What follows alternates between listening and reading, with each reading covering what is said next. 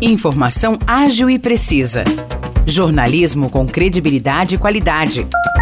92 News. 92 News. O podcast do Jornal da 92. Olá, eu sou Morris Projan e a partir de agora você fica bem informado sobre as principais notícias do dia em nossa cidade e região. No episódio 622 do podcast 92 News, você confere. A Guarda Civil Municipal de Vargem Grande do Sul recuperou na última terça-feira 100 quilos de fios de cobre que foram furtados do aterro sanitário. Os três suspeitos de terem cometido o crime fugiram. Após receberem uma denúncia, os guardas chegaram ao local e encontraram os fios e dois veículos. De acordo com a GCM, Três homens que estavam no local fugiram para um canavial ao avistarem a viatura da corporação. A ocorrência foi atendida no plantão policial de São João da Boa Vista. Um outro caso também aconteceu na noite de terça-feira em Vargem Grande do Sul, onde a Guarda Civil Municipal apreendeu 90 gramas de maconha. Ninguém foi preso. Por volta das 10 horas da noite, a Polícia Militar solicitou apoio após avistar um suspeito pulando o muro de uma escola. As viaturas do Canil foram ao local e realizaram a ronda interna juntamente com a PM, quando encontraram a droga. O suspeito não foi localizado. A ocorrência também foi atendida no plantão policial de São João da Boa Vista.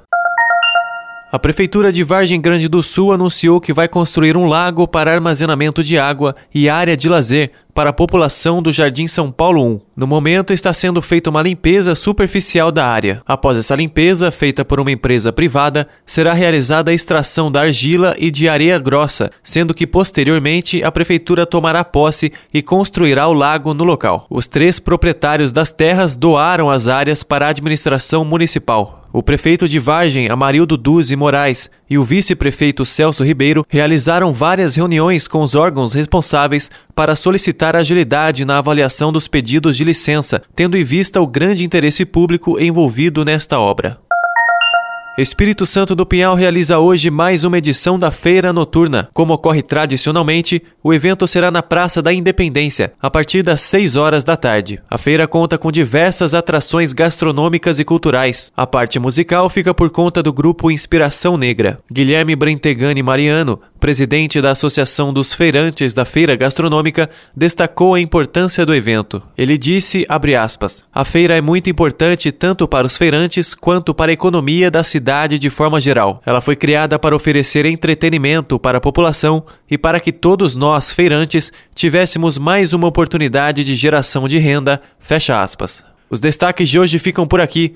Valeu e até o próximo episódio do nosso podcast. Para mais notícias de São João da Boa Vista e região, acesse 92fm São João.com.br ou siga 92fm São João nas redes sociais. 92